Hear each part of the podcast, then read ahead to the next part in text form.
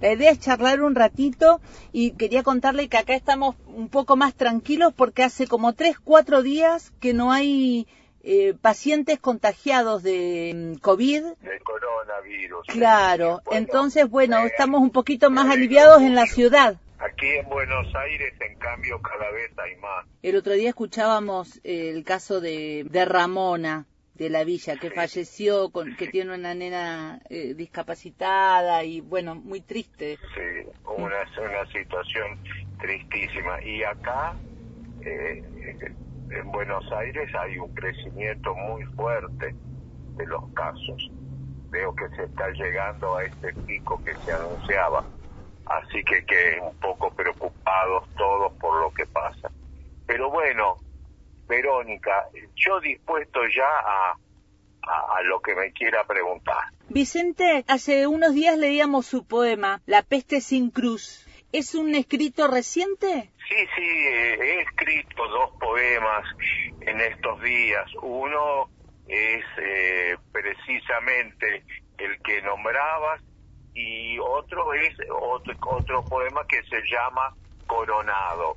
Y y tengo en trabajo eh, dos poemas más sobre el tema.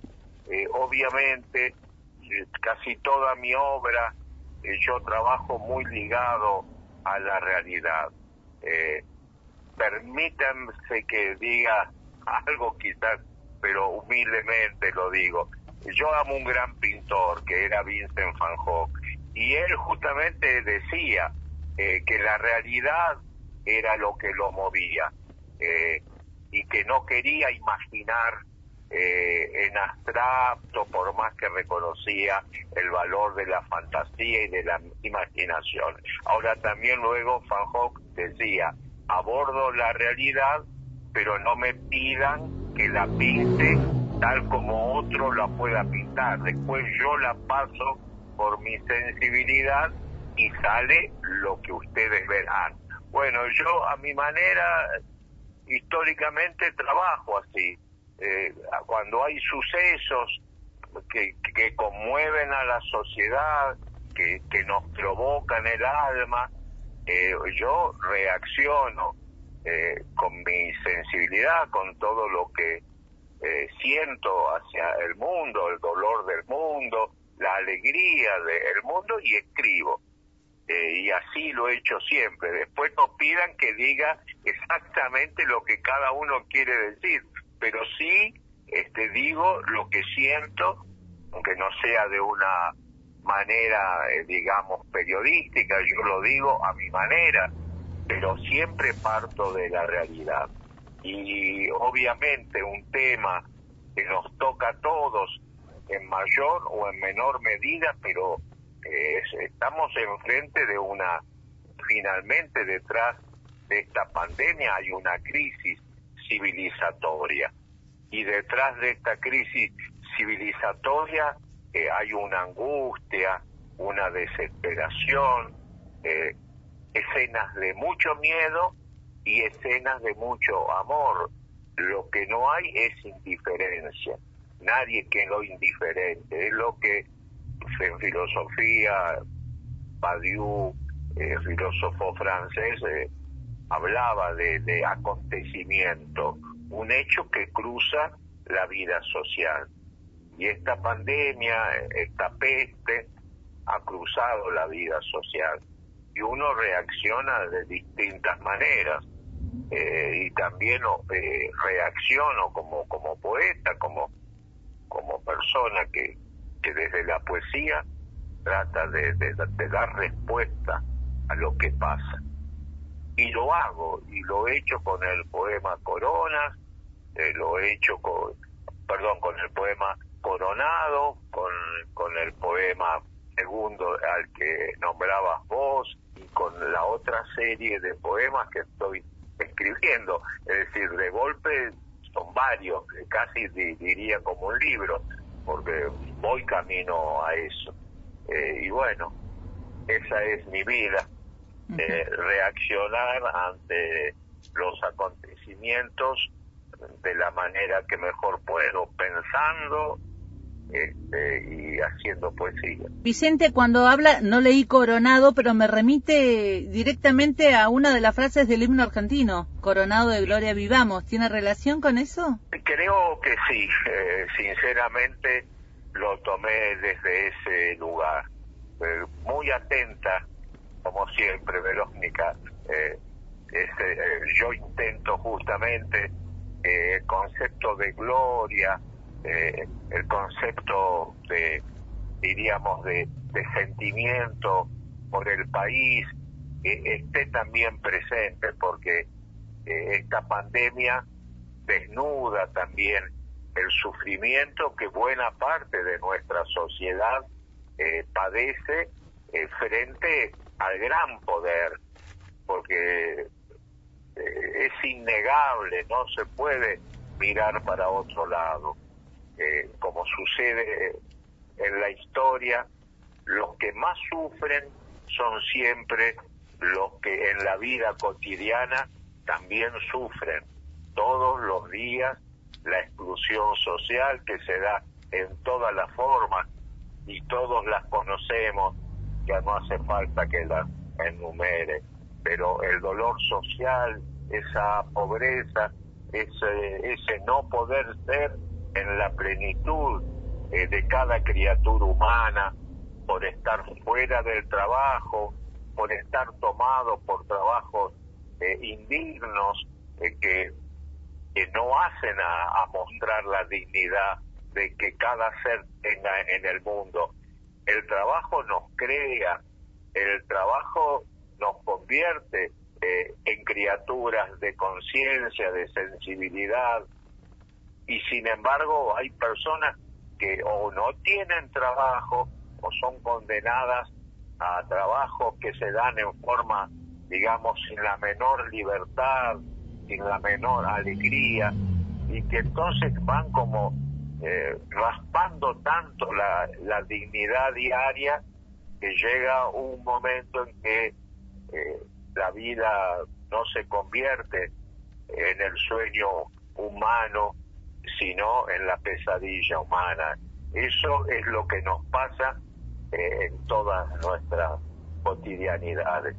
Eh, y aquí en Buenos Aires eh, es tal vez el lugar donde más se nota, porque uno siente, uno sigue los acontecimientos y, y, uno ve como la gente más humilde, la que vive sin eufemismos, en las villas miserias, porque ahí es donde hay históricamente miseria, y son ahora los más acosados, eh, los más sufrientes, los que ponen los cuerpos en primera línea frente al dolor.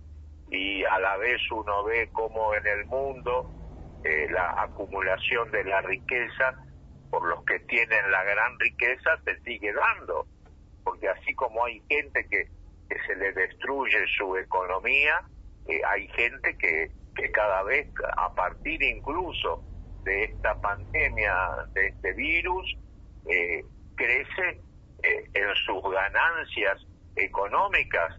Los bancos están ganando más plata que nunca y los grandes laboratorios que concentran respuestas ante las enfermedades. y, y eso es así. Y por el otro lado, la, la gente con los trabajos más informales, con el trabajo del día a día, la pasa muy mal. yo soy docente, básicamente vivo de la docencia y tengo un, ese privilegio. Por un lado siento, sí, que estoy trabajando, como te comentaba, más que nunca, porque no es fácil dar clases vía internet, ¿verdad? Uno se tiene que ajustar a otra modalidad. Eh, las clases que uno da en la universidad, por lo menos las que tengo que dar yo, y bueno, son clases que tienen como mínimo dos horas y luego también hay que contestar las preguntas de los estudiantes, hay que buscar bibliografía y ya no recomendarla, sino tener que ahora que adjuntarla, es decir, hay un uso eh, del trabajo docente que se ha hecho más fuerte, muy fuerte. Pero aún así, yo me siento como muchos que somos docentes privilegiados, porque por otra parte hay gente que, eh, digamos, se enfrenta con las necesidades desde trabajos informales, eh, y, bueno, y ahora eso se ha hecho también muy difícil de conseguir y, las dificultades se acrecientan. Siento que esta peste también desnuda los privilegios gigantes y los pequeños privilegios que tenemos algunos en esta sociedad eh, y de los que también soy parte, no lo puedo negar. Mi alma históricamente muy cristiana, eh, porque yo tengo esa formación de reflexionar sobre desde la dialéctica, pero también, no lo niego, tengo una formación cristiana y esa formación cristiana me saca tal vez a, flote de sentir ese dolor de la pobreza como, como pocas veces yo lo he visto, porque detrás de la pobreza, acá ahora, por lo menos en Buenos Aires, directamente está el dolor y la muerte. Eso es así. Y el que no se conmueve, y bueno, creo que de su, su raíz humana eh, está demasiado dormida, por no decir estirpada. Vicente, es como el gran tema la muerte, ¿no? Y digo esto, la muerte y el Estado o la responsabilidad del Estado político teniendo presente lo que ocurrió en la Villa 31, tantos días sin agua, cuando intentaban hacer caso eso de quedarse en casa y de lavarse las manos, bueno, estuvieron más de nueve días sin agua, y también pensando ya por la cercanía de la fecha en los asesinatos del puente Pueyrredón, ¿no? En manos de policías. Sí, esas mismas cosas que se siguen dando, ese es el tema de fondo, porque la muerte de Darío Santillán y y, y, Costequi todos sabemos que es por está ligado al hambre, a la marginación, eh, esas huelgas, esas salidas en la calle obligadas que los que más sufren tienen que hacer para ser vistos, para poder desde la lucha eh, enfrentar la injusticia. No solo hay que llorar, hay, hay que pelear en la vida si se quiere cambiar eh, las grandes injusticias. Y el poder históricamente responde con absoluta violencia, con la violencia histórica con que el poder se mantiene en el poder. Y de otras formas, y, y, y finalmente en la misma forma, eh, sucede así con estas pestes, porque ¿en dónde cae la muerte? Eh, y cae, por ejemplo, en la gente que no tiene defensas para la muerte. Porque en algunos casos es cierto, yo soy parte de, esa parte de la sociedad que por una cuestión de edad eh, está como digamos en mayor exposición, en mayor peligro. Yo he cumplido 80 años y mi cuerpo no es digamos lo mejor a partir digamos, de, dolencias, cosas de bien. De la operación. De, la operación de corazón y esas cosas. Pero una cosa es eh, una peste que amenace eh, en la medida de mis años. Eso es un tema. Y uno no es que acepta la muerte. Me cuido, eh, trato de no provocar a la muerte. Amo la, la vida. Pero también tengo claro el estar viviendo en la pobreza, en la marginación, eh, te obliga a vivir en la muerte, en el peligro de cada instante, de morir de una manera, de morir de otra, te rompen la dignidad de los sueños, es decir, eso está así. Y, y lo que pasa en, los, en las villas más humildes, en la villa 31, que ahora siento que, que está volviendo a su nombre original, entre paréntesis, ¿no? Eh, porque ha vuelto, está volviendo a ser llamada Barrio Mujica, como, como merece ser llamada. Ahí y, y, a la vez, si permiten que lo diga, a mí también como que me, me trae recuerdos muy, muy especiales. En estos días eh, he visto que anduvo por las redes eh, una foto en la que estoy con, sí, con el padre Mujica. Está Cortázar, hay un Vicente Cito Lema muy joven. Sí, tenía 30 años. 29 ahí en esa época. Está Mujica, Cortázar y hay un... Cortázar y está el obispo de Avellaneda, el obispo Podestá. Podestá, claro. antes de, que tuviera que pagar tan dolorosamente por, por, por querer seguir siendo un hombre de Cristo, eh, un religioso, y no renunciar al amor que tenía por, por su compañera. Bueno, fue una dura lucha la del obispo Podestá contra los jerarcas de la, de la iglesia, los que poco tienen de Cristo en sus actos muchas veces.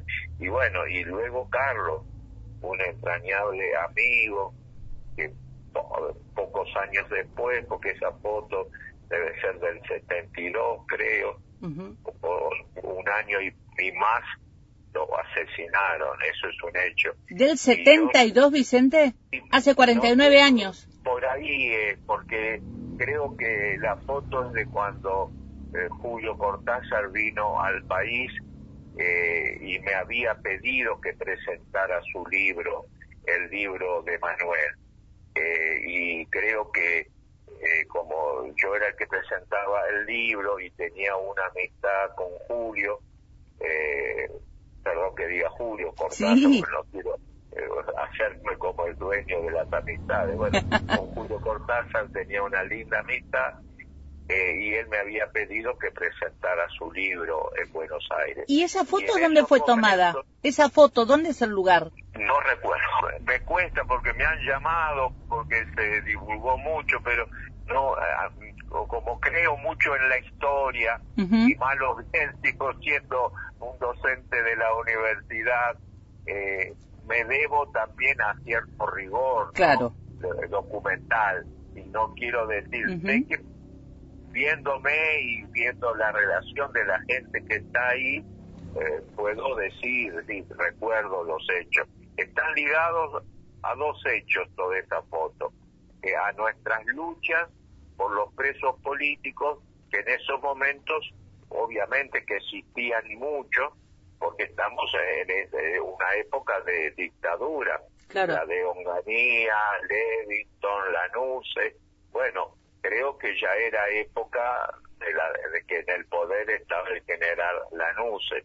Y, y nosotros estábamos con Carlos Mujica trabajando, organizando distintas actividades, entre otras la huelga de hambre que hicimos juntos en la, en la parroquia eh, Cristo Obrero, que yo recuerdo, este, nos pusieron una bomba eh, y se cayó la iglesia entera, no quedó nada y, y nosotros nos salvamos por auténtico milagro, porque nosotros nos salvamos y, y de la iglesia no quedó nada y había un perro que estaba con nosotros y el perro murió y nosotros no a, a pocos metros de la bomba y el techo a medio metro nuestro, pero en fin, e, esa, e, eso está todo ligado en el mismo momento.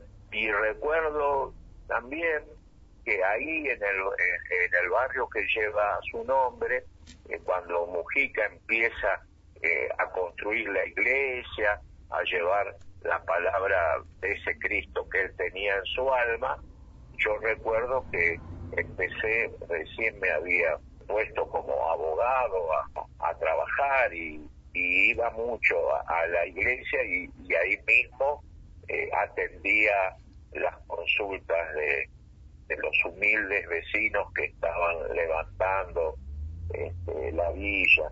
O sea, eh, en esa villa que ahora está la muerte, yo recuerdo que con Carlos humildemente, no voy a poner en ningún nivel especial, pero históricamente ahí puedo decir inicié mi actividad conectándome con los sectores más humildes de la sociedad junto a Carlos Mujica. Por eso luego veo en las redes que andan esas fotos y por eso también mm. eh, de estos últimos poemas, eh, el de la cruz, eh, de alguna forma u otra está ligado con ese cristianismo de rebelión y de amor y, de enfrentamiento al poder que tanto encarnó el padre Mujica y que yo de alguna forma también estuve ligado y mucho a Carlos y, y a los sacerdotes del tercer mundo. Es decir, así es también las complejidades de la vida.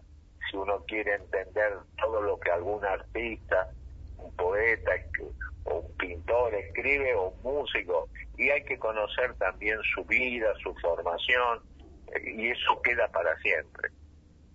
Ese poema eh, de, de Cristos de, está presente y, y en Coronados también. Lo tengo aquí a mano. Coronados. Hemos coronado a la peste, pura materia de dolor, y el espanto nos ata, prohíbe llevar coronas a los muertos. Tristes los muertos, nunca tan solos en su sola soledad. Alguien plantará flores para la mañana que tanto se retrasa. ¿Quién recogerá las flores de hoy, ya sin luz en la noche del horror? Los mismos que coronaron ayer de espinas a los Cristos coronan con pandemias de hambre a los pobres cristos de hoy. Peste y hambre. Dura viene la mano, sin gloria. Dame tu mano, o mejor, tu alma, que nos contagie la conciencia, que nos salve la ternura la vida sin el otro no vale la vida. Ese es el, poema. Muy bien. Bueno, qué buen cierre, Vicente. Muchísimas gracias. Te mando un abrazo con los podos, ¿no? Parece que El saludo responsable. Y bueno, y espero pronto poder eh, volver a, a mi querida ciudad de Roca, estar allí eh, con los compañeros y compañeras, eh, con, con, los compañeros y compañeras del gremio docente, eh, de la Escuela de Psicología Social, que dirige mi querido amigo Javier. Bueno, Roca es parte también de mi, de mi, de mi historia más íntima y, y bueno, eh, vos estás allí en la radio, un abrazo, un beso, y a los compañeros de la radio y, también de la Universidad de El Comahue, donde también muchas veces he hablado y compartido experiencia de la educación. Así que abrazo a todos y hasta cualquier otro momento.